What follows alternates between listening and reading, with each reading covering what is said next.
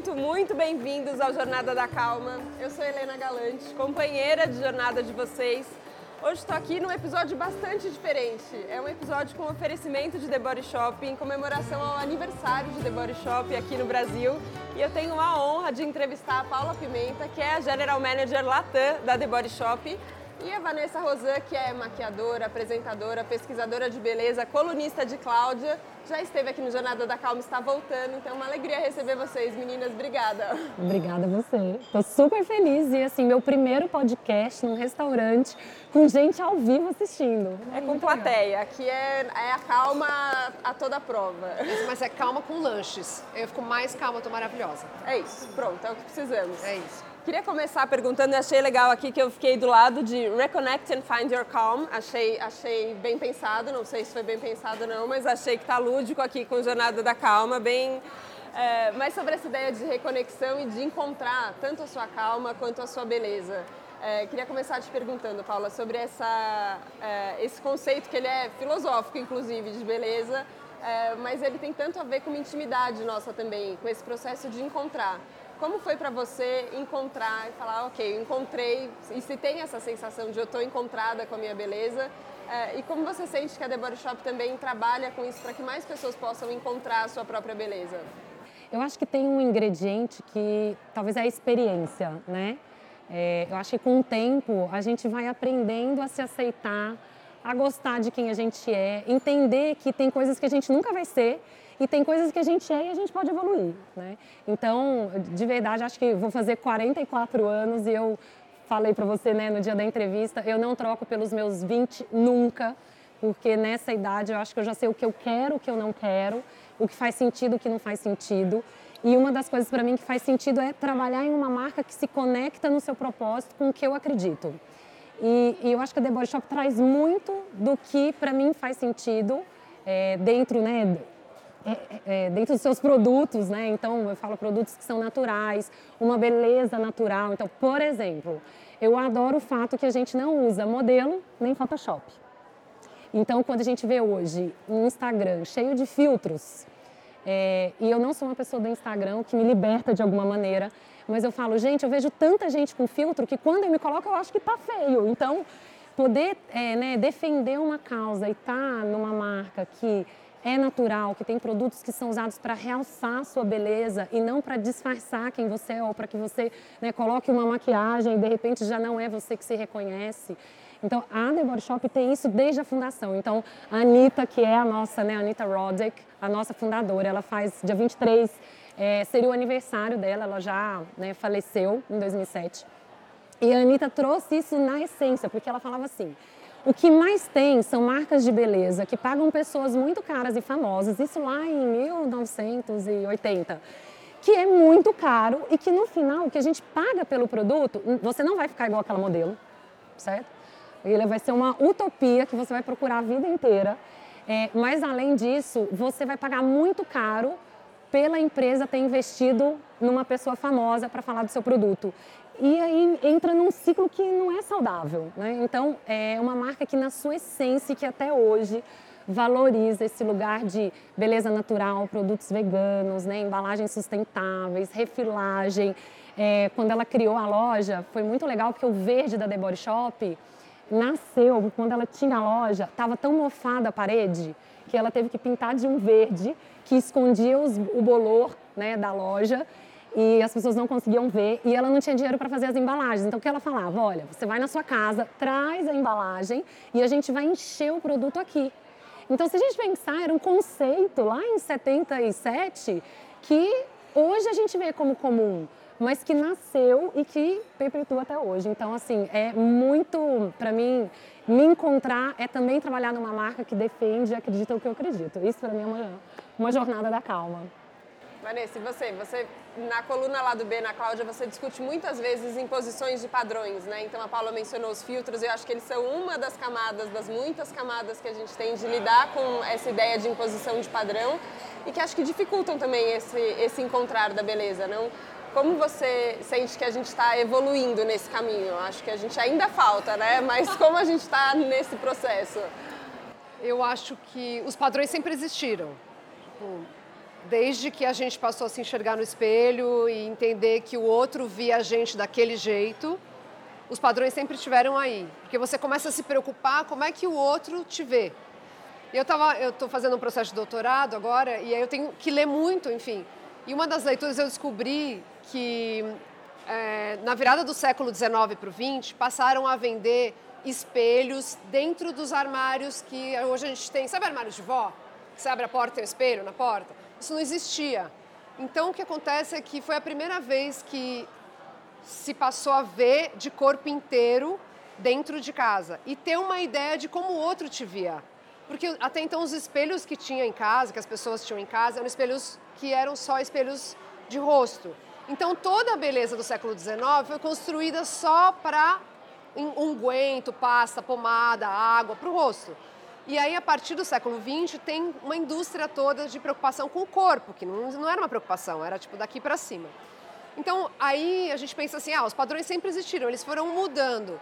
E o que a gente vê hoje com os filtros é que ao invés de você ver uma pessoa e você dizer, ah, talvez eu queira ter a pele dessa pessoa, você vê inteligência artificial em cima daquela pessoa e aí é muito difícil que você consiga. Sempre foi muito difícil, mas assim, agora é impossível. Porque a gente tem um trabalho de inteligência artificial, seja com o uso do filtro ou com o uso do Photoshop, que já é usado desde, sei lá, né, a edição de imagem é o primeiro registro tipo, da década de 30. A gente já tinha imagem é, no negativo alterada. Então, só que acontece que agora esse, esse padrão ele ficou mais opressivo, digamos, mais impossível, mais intangível, mais distante, porque ele é feito por uma inteligência artificial.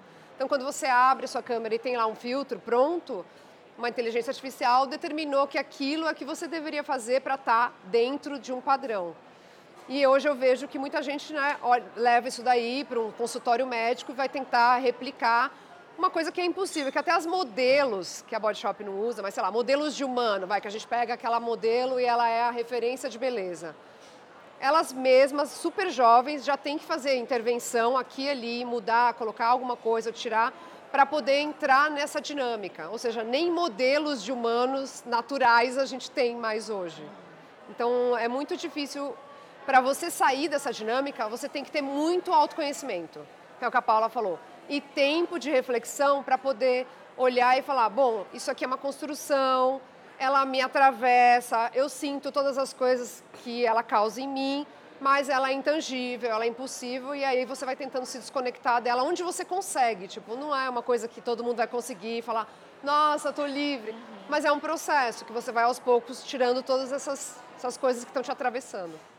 Eu sinto que a gente está preso num paradoxo, né? Porque ao mesmo tempo que a gente precisa de experiência para poder evoluir e olhar para a gente com outros olhos e olhar para a sociedade com outros olhos, porque nos atravessa para como a gente lida com a beleza, ao mesmo tempo, conforme o tempo passa, o colágeno diminui, a textura da pele muda e aí a gente fica lá de olho às vezes isso, assim, né? Em pessoas muito jovens se comparando com elas. E você falou isso um pouco, né, Paula, quando a gente conversou pela primeira vez sobre como, na verdade, envelhecer é um privilégio.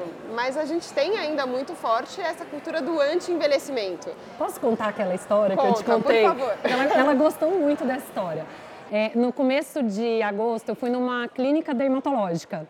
E eu cheguei na médica e falei assim: olha, eu tô com umas manchas no braço e uma mancha aqui nas costas. Eu queria é, né, saber o que eu faço e tudo.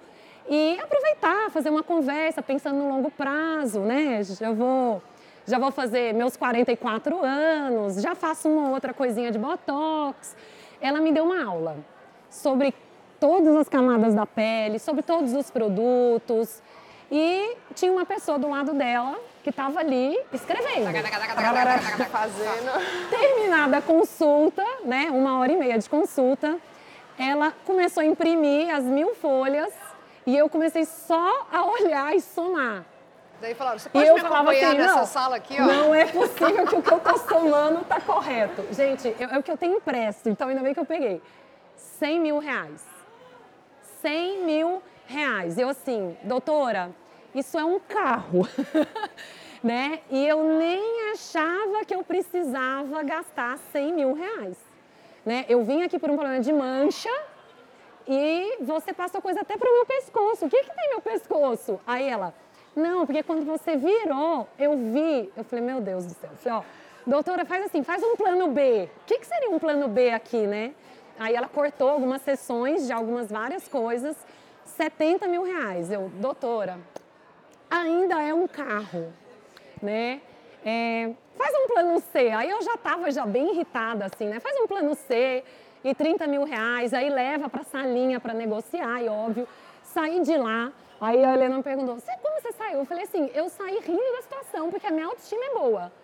Mas é, você me levou para um lugar de reflexão que foi assim, dependendo quem escutasse isso, a pessoa podia sair dali horrorizada e falar assim, eu devo estar horrorosa, que bagaço que eu tô, né? Nossa, vou pular da ponte porque 100 mil reais para resolver. Aí eu cheguei em casa fui contar pro meu marido, ela falou, mas ela vai te dar um rosto novo?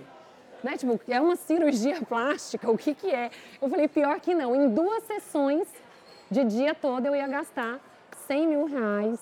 É, então, eu acho que é esse lugar de uma beleza forçada, exagerada de uma indústria, né? E que muitas pessoas incentivam a indústria, porque ela só também me cobrou, porque provavelmente tem pessoas que pagam e pessoas que aceitam.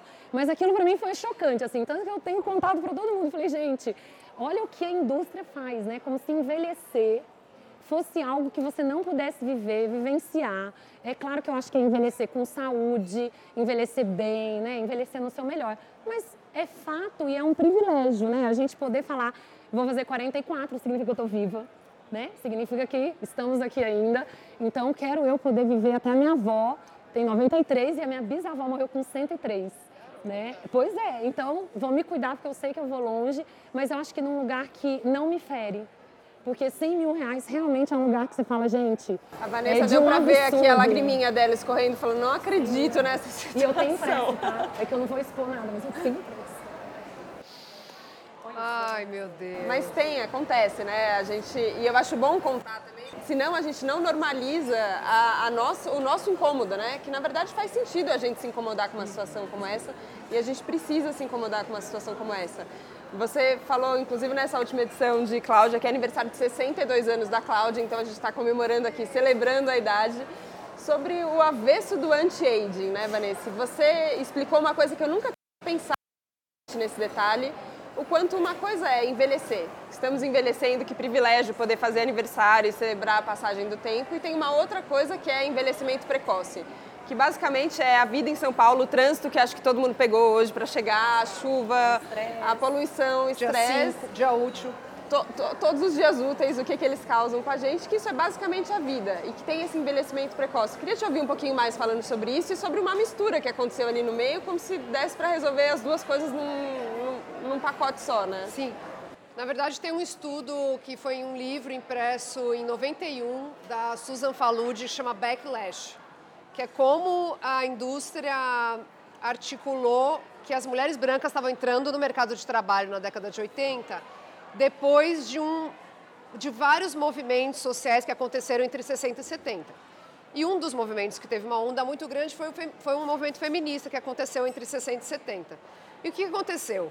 Essas mulheres começaram a se encontrar e conversar, como a gente está fazendo aqui, e pensar: nossa, eu estou atravessada por isso, eu me sinto assim.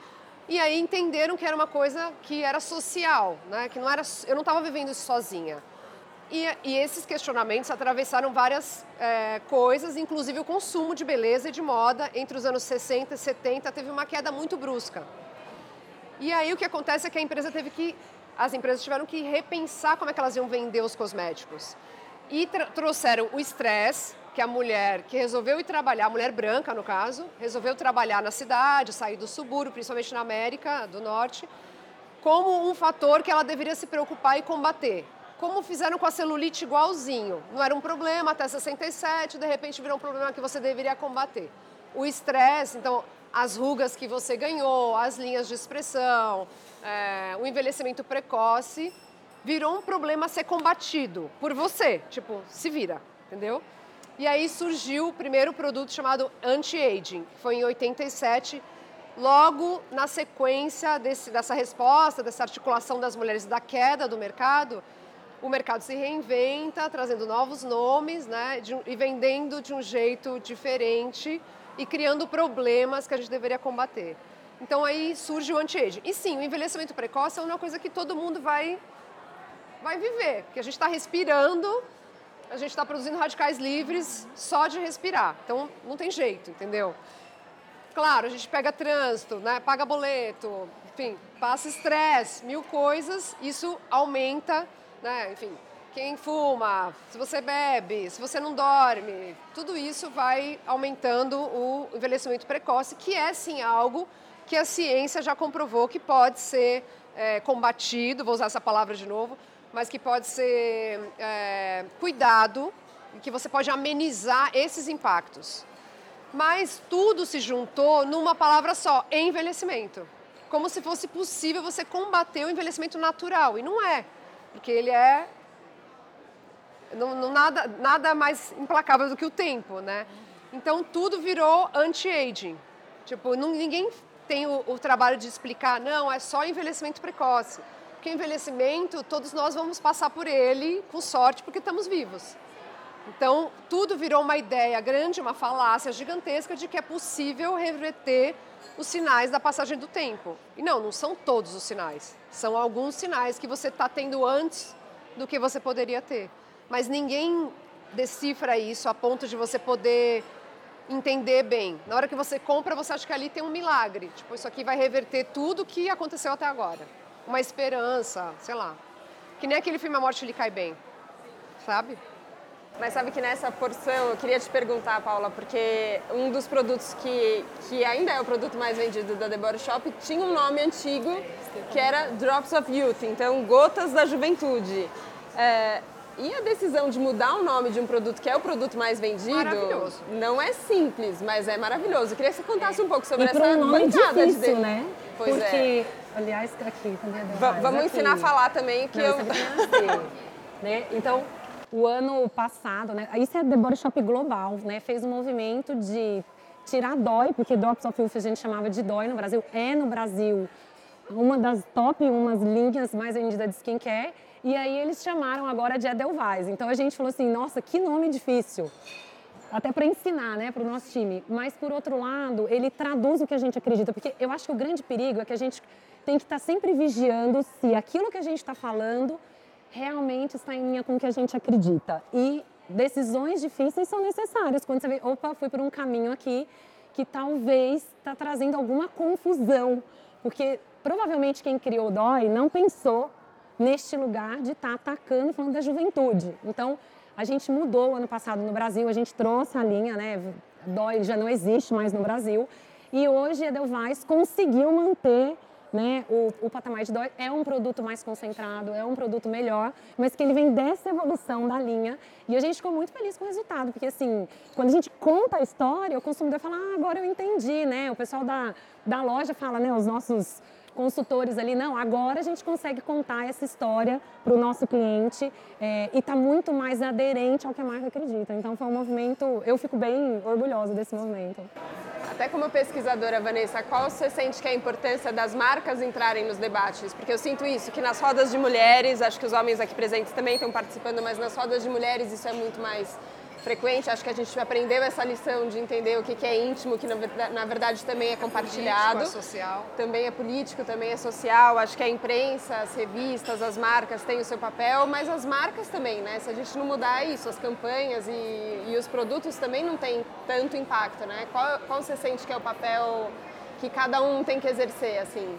Eu acho que as marcas inteligentes é, que normalmente tem mulheres na frente, falei, pronto, é, já entenderam que é preciso essa comunicação, que é preciso ter uma comunicação direta e mais transparente, porque nós, todos os consumidores, temos acesso à informação ilimitada nos nossos celulares, a gente pode checar, conferir, discutir, argumentar, é, responder para a marca diretamente, que era uma coisa que não existia.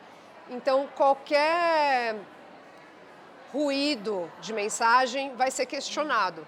Né? E eu acho importante que seja questionado. Porque eu acho que quando não é, a gente só. To, né? Ah, não aceito, é isso. É, obviamente aquilo não, né, não vai fazer sentido para a pessoa no final. Mas eu acho corajoso da marca fazer isso. E, e eu acho que as marcas que não fizerem é, elas não vão conseguir conversar com as pessoas mais, sabe? Elas realmente vão ficar num lugar meio do passado, assim. Então é preciso atualizar essa conversa e acho que ter uma conversa sincera, né? Esse é um produto que faz isso, esse é o nome dele e, e a gente poder se relacionar de uma forma mais saudável com isso tudo. Eu acho que a marca se comprometer a fazer isso é um indicativo de que ela entende que é preciso fazer essa mudança para conversar com as mulheres, homens, pessoas de hoje, que não que questionam as coisas, e graças às deusas que questionam, sabe? E eu acho que tem um lugar que não tem mais milagre, né? Então, assim, quando você vê um produto que promete algum milagre, desconfia. Porque é. não é um único produto ou vários produtos que vai fazer você virar outra pessoa, ou, né? Então, acho que tem esse lugar muito do cliente hoje, ele ter o acesso. E isso pressiona as empresas a reagirem. Porque é isso, é, acho difícil. Vai por bem ou vai por mal. Vai por bem é ou vai por mal. Vai por bem ou vai por mal. Então, o que eu, assim, né, a história da The Body Shop é que ela nasce desse lugar, então é muito natural. A gente traz muitas coisas que você fala, nossa, tem empresa que agora está falando isso. Tem empresa que agora está falando de ser material reciclado, né? Tem empresa que agora está falando de não usar produtos é, de origem animal, de refil. E fala, nossa, que prazer estar em uma marca que nasce assim, né? Então, eu acho que é um lugar que muitas empresas se espelham e estão correndo atrás desse lugar de muita artificialidade, sim, né? Sim.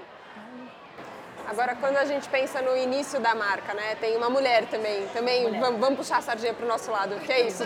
Curiosamente, coincidentemente, acontece que as grandes revoluções, grandes mudanças têm é, mulheres encabeçando ali o movimento.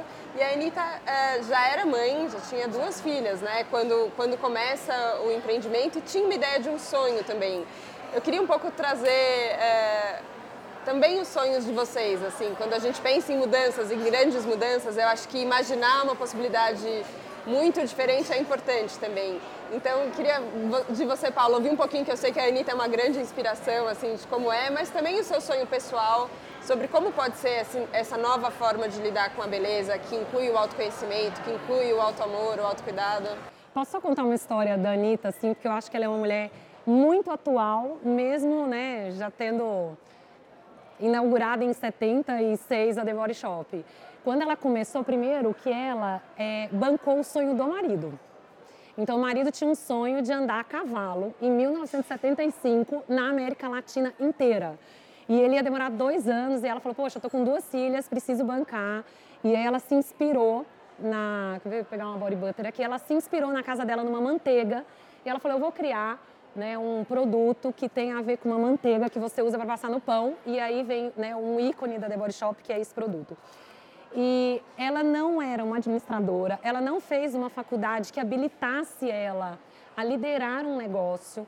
E eu diria que esse foi o lugar que mais me inspirou, né? Porque muitas vezes nós mulheres, e eu vou pôr as mulheres porque eu acho que é mais comum nesse lugar, a gente acha que a gente tem que estar 100% para encarar um desafio. A gente acha que a gente tem que ter todos os cursos, todas as habilidades, todas as experiências, né? A gente tem um lugar de querer se provar ainda. E ela falou assim: olha, era o que eu tinha, ou eu fazia dar certo, ou eu fazia dar certo. Né? E ela falou que já sentou em mesas de muitos homens, assim, que ela falava, gente, a pessoa estudou em Harvard, em, nas melhores faculdades da Inglaterra, Estados Unidos, e ela falou assim, quem sou eu, né? Mas ela foi criando também um lugar de muita identidade, é, de autoestima, de falar, não, eu posso sim fazer uma conversa né, com este nível de pessoas. Então, acho que é o lugar que, de fato, me inspira como mulher e na posição que eu tenho de falar assim, eu dou conta, se ela lá atrás deu conta, com pouco acesso, né? É, hoje em dia, gente, com tantas mulheres, né, ela abriu o caminho. Ela foi uma das mulheres que abriu o caminho.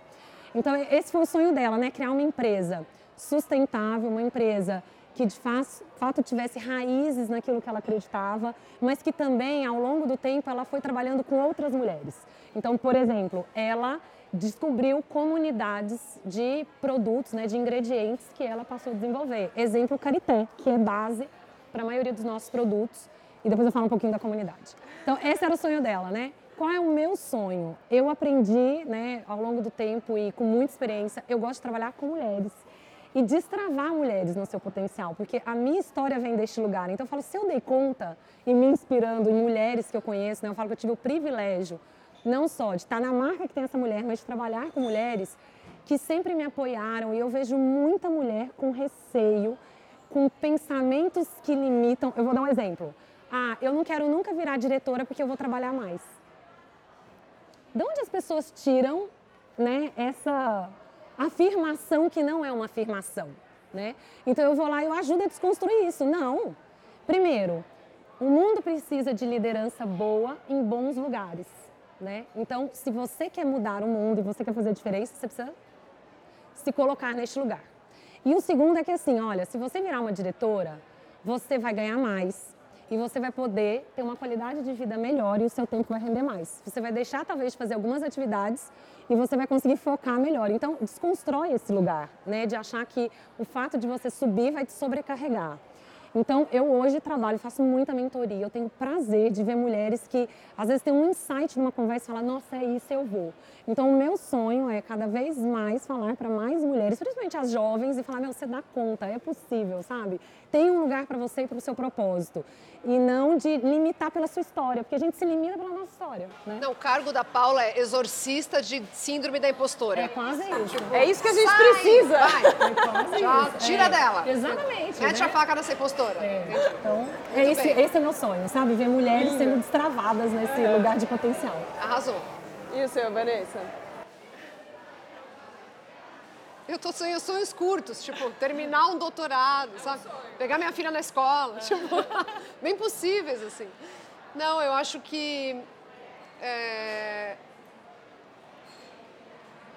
com o passar da idade você começa a, a entender um pouco o que a Paula falou, né? Nesse lugar de eu sou uma mulher, eu trabalho na indústria da beleza, mas eu estou envelhecendo ao mesmo tempo, mas eu estou atravessada por essa indústria, então eu acho que eu tento o máximo possível, assim, um dos meus sonhos é que a gente consiga envelhecer com uma certa paz, sabe? E que a gente possa falar sobre isso e que a gente possa discutir é, por que, que esse padrão de beleza é sempre jovem, é sempre né, XYZ dentro das, daquilo que a gente enxerga nele hoje, principalmente nas redes sociais. Então, é, o meu sonho é poder ajudar a desmistificar um pouco esse lugar e que a gente possa articular essas conversas e que a gente possa falar mais sobre isso e que as informações sejam mais claras e que a gente entenda de onde as coisas vieram para que a gente tenha um pensamento mais crítico para consumir um produto e estar tá em paz com esse consumo. Porque afinal a gente vai consumir, né? A gente ama. Vou compartilhar um sonho aqui também, vai. Acho que tem esse, porque essa conversa para mim mexe em lugares muito profundos, assim é, que tira do lugar de futilidade, que eu acho que também a gente muitas vezes foi colocada como uma preocupação com a beleza ou o interesse feminino, isso é futilidade. Então, tira disso, traz todas as camadas e todas as, as complexidades que tem nesse tema e tem uma possibilidade de conversa, assim, que eu acho que depois a ideia é que a gente continue essa conversa aqui, depois quem está ouvindo só o podcast não vai poder, mas que a gente continue também trocando essa conversa, mas eu acredito muito nesse poder do encontro, assim, sabe? Quando a gente fala abertamente sobre o que a gente sente, sobre sonhos, sobre medos também, exorcizar essa síndrome de impostora, eu acho que, que isso muda. A gente tem aqui a Paula para isso. Não, e você sabe que eu ouvi outro dia, gente? Olha, as coisas que eu escuto. Uma moça jovem, ela tem 35 anos. Aí ela falou assim: o meu chefe disse ou trabalho ou família. Ou você escolhe ter uma carreira de sucesso, ou você escolhe casar e ser mãe. Mas Gente, é uma, é uma quem lógica contou isso, assim, masculina, sabe? né? Pois é, é, mas quem falou isso? E aí ele traz exemplos de mulheres que fizeram essa escolha. Eu falo, né, é um lugar de limitar a gente em poder ser quem a gente quer, fazer tudo que a gente quer, a hora que a gente Exato, quer. ele criou essa regra para ele, e daí ela tá obrigando, tem... obrigando ela não, a seguir. o pior é que ela acreditou. Então é um lugar de desconstruir. Daí né? você faz a exorcista da síndrome é, da impostura. É, bem isso. Tá. Queria te perguntar sobre a comunidade, Paula, porque eu acho que quando a gente está falando dessas mudanças, tem, tem as mudanças que a gente está fazendo internamente, né? Então a gente com a gente mesmo, mas quando a gente vai falar, inclusive sobre isso, sobre cadeia de produção, né? Sobre um ingrediente. Então esse, esse um ingrediente, às vezes, como ele muda a vida de uma comunidade. Conta um pouquinho dessa história. Não, e vou até pegar o gancho no que você falou, né? Sobre saber de onde vem o produto, né? Porque quantos de nós a gente consome sem ter ideia de quem colocou a mão, como que foi para produzir isso, né? Será que as pessoas estavam em condições de escravos, né? Será que elas foram exploradas? Será que elas foram pagas justamente pelo seu trabalho? É, e a gente tem uma rastreabilidade, mas há anos, né? Por exemplo, essa comunidade Carité, desde já tem quase 30 anos que a gente trabalha com eles globalmente falando, né? Que os nossos produtos todos, a maioria vem de fora. Mas é uma comunidade que começou lá com 50 mulheres, então a Anitta foi em 92 visitar essa comunidade em Gana. Gente, não me pergunte o nome da cidade, porque é muito difícil, mas ela visitou a comunidade. E, e ela aprendeu, conheceu o produto, óbvio, né? Era uma extração, e é engraçado que é passado de geração em geração, mas é uma extração muito artesanal que a gente faz do carité lá. E em Gana não tem muito mercado de trabalho para outras coisas, né? Já dá para imaginar que não tem fonte de renda para todo mundo. E aí ela começou a desenvolver esta comunidade para ser fornecedora né, do, dos ingredientes né, de carité para os nossos produtos. A maioria dos nossos produtos tem carité. E hoje é uma comunidade que já tem 640 mulheres. Então, assim, o que é mais legal também é que ela é mulher incentivando mulher, é, onde tem muito investimento em projetos sociais. Então, à medida que eles vão investindo, eles ganham prêmios, né? Um comércio justo. E a gente já tem mais ou menos 49 mil pessoas impactadas por esses projetos. São mais de seis projetos, seis escolas que eles implementaram lá. Então, assim, é um orgulho né, é poder contar que a gente sabe de onde vem cada ingrediente e que é feito de forma justa. Então, assim, não é só um produto né, que você usa, é a história que tem por trás do produto e falar assim, entre esse e um outro, que, por exemplo, pode ter uma exploração, não sei de onde veio, eu não tenho dúvida né, que eu faço um consumo muito mais consciente, sabendo que eu estou ajudando uma cadeia. Né? Porque, gente, o produto não surge do nada. Né? Eu trabalhei em fábrica muitos anos. O produto ele não aparece num toque de mágica. Tem muita gente que trabalha para fazer os ingredientes, as embalagens, né, o rótulo, Pesquisa, as pesquisas, fórmula. as fórmulas, né, para chegar numa coisa bem, bem legal. Então, essa é a história. Vanessa, numa das colunas você fala sobre a sua mãe também, que ela, enfim, estuda as letras miúdas ali dos rótulos e como a gente às vezes não tem esse conhecimento. Você acha também que a informação é não queria usar uma arma, porque eu acho que a gente usa muitas metáforas bélicas, assim, mas que a informação é o ingrediente, talvez, que a gente precisa consumir mais para poder fazer melhores escolhas? Então, eu acho que sim, a informação pode fazer com que uma pessoa decida por um produto que tem uma lógica é, correta, não, né, de todo mundo, todo mundo ser bem pago, não, ah, isso aqui sair na, pelo ralo e não, não atrapalhar, não danificar o manancial, enfim, tem que pensar nisso, não só na compra, mas como é que esse produto também é descartado, porque ele vai pelo ralo. É, mas eu acho que a minha mãe, por exemplo, é uma pessoa que tem uma história muito legal. Ela deveria estar sentada aqui para falar da história dela, porque realmente ela, ela é tudo. E ela me ensinou a ler rótulo. Minha mãe, depois que eu já era maquiadora, que ela foi estudar para ser cosmetologista. E ela me ensinou a ler rótulo e eu, e eu comecei a prestar atenção no que tinha nos ingredientes e no que eu estava passando, porque até então nem não tinha essa preocupação. E eu acho que a informação nesse sentido, por exemplo, ela me ensinou a fazer isso, depois a gente procurou ensinar outras pessoas no liceu, né, ou no canal do YouTube. Eu acho que tem muita informação, mas eu acho que o, o futuro da informação é uma boa curadoria. É você saber da onde você quer consumir essa informação. Então, por exemplo, eu recebi da minha mãe, que estudou cosmetologia e que eu tinha muita fé que ela é uma pessoa que entende da fórmula do produto, mas entende do impacto ambiental, entende de uma cadeia é, correta de produção. E aí eu acho que é a curadoria. Tipo, quem é que está te dando essa informação, sabe? Então, eu acho que a informação tem muita, então você pode se atrapalhar. Mas se você tiver uma boa curadoria na sua rede social, você vai saber em que informação você vai confiar. E eu acho que isso é fundamental acho que tem um papel também do relacionamento nisso, né? Que ali pode ser um relacionamento muito próximo, mas também pode ser um relacionamento entre pessoas que têm a mesma profissão, pessoas que estão compartilhando ou que leem a mesma Sim, revista. Então, exato. Então tem um, é, esse papel de curadoria, eu acho que ele passa também pelo relacionamento, que para mim é uma ideia que acaba interligando, né? Que no fim é o meu relacionamento comigo, é o meu relacionamento com a comunidade, é o meu relacionamento com o planeta, no fim que que eu acho que dá pra gente pensar nessa esfera macro também, né? Então, eu acho que o que seria um planeta mais bonito? Eu acho que talvez essa é a última pergunta. A gente já está no final do, do, desse episódio, mas eu acho que a gente tem também possibilidade de sonhar isso, assim. Como é a gente... A gente fica olhando no espelho tão pequenininho, né? Esse exemplo que você trouxe é, foi tão bom, então a gente foi ampliando esse espelho, pensando num espelho global, assim, né? O que, que seria ver esse, essa terra regenerada de um outro jeito? Talvez a palavra que me venha pensando no mundo melhor é consciência. Eu acho que a partir do momento que a gente tem consciência dos atos, né, do que a gente quer, do que a gente faz, do que a gente consome, é, a gente provavelmente vai para um lugar melhor. Né? Eu acho que ser inconsciente ou gera muita inconsequência. Então eu diria que a palavra, acho que o mundo melhor passa por consciência e aí a gente tendo consciência, com certeza a gente vai né, conseguir regenerar, conseguir cuidar, conseguir consumir com cuidado. Sempre que alguém me pergunta assim, o que, que eu uso para o rosto? Eu falo, o que, que você tem em casa? Porque a gente tende a ter várias coisas que a gente vai deixando e não usa até o final, não é? Tipo, né? A gente gosta da história do consumismo. Então me pergunta assim, o que você tem? Ah, eu tenho isso, isso. Então é o seguinte, usa esse, tá faltando esse, aí você pode comprar tal produto, mas usa. Só compra outro quando você terminar de usar, porque senão vai vencer, você vai desperdiçar, vai jogar fora e aquele produto vai danificar o meio ambiente. Então, eu acho que tem um lugar de consciência das nossas escolhas, para tudo, para tudo. E você, Vanessa? Só eu acho que tem fácil. muito o que a Paula falou, na verdade. É, eu acho que eu acredito muito em educação, não à toa. Eu tive uma escola por 14 anos, né? mas para a construção de um pensamento crítico e entendimento de que você sente é social, que você né, não está vivendo aquilo sozinho, para você poder fazer escolhas mais críticas e saber consumir de forma mais crítica e consumir informação de forma mais crítica e ser mais consciente a respeito do, de todas as coisas que te envolvem e de você mesmo. E você?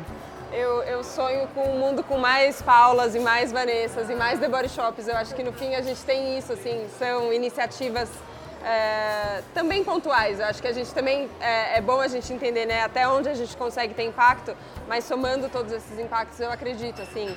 E no final é da onde eu tiro calma também, né? Às vezes as pessoas me perguntam com tudo que está acontecendo no mundo e é verdade, como é que a gente mantém uma calma diante disso? E eu, é, e ouvir vocês é de verdade inspirador para mim, assim, que eu penso, tem jeito. Se a gente tem pessoas aqui pensando dessa forma, a gente tem possibilidades de mudança. E acho que vocês todos também, companheiros de jornada aqui, são parte dessa mudança. Então, queria agradecer demais a conversa, uma delícia. Obrigada. Obrigada e obrigada a vocês que estiveram com a gente então nesse episódio do Jornada da Calma. A gente se vê na próxima segunda, no próximo Jornada. Um beijo. Tchau, tchau. Muito bom, obrigada. Obrigada. Obrigada.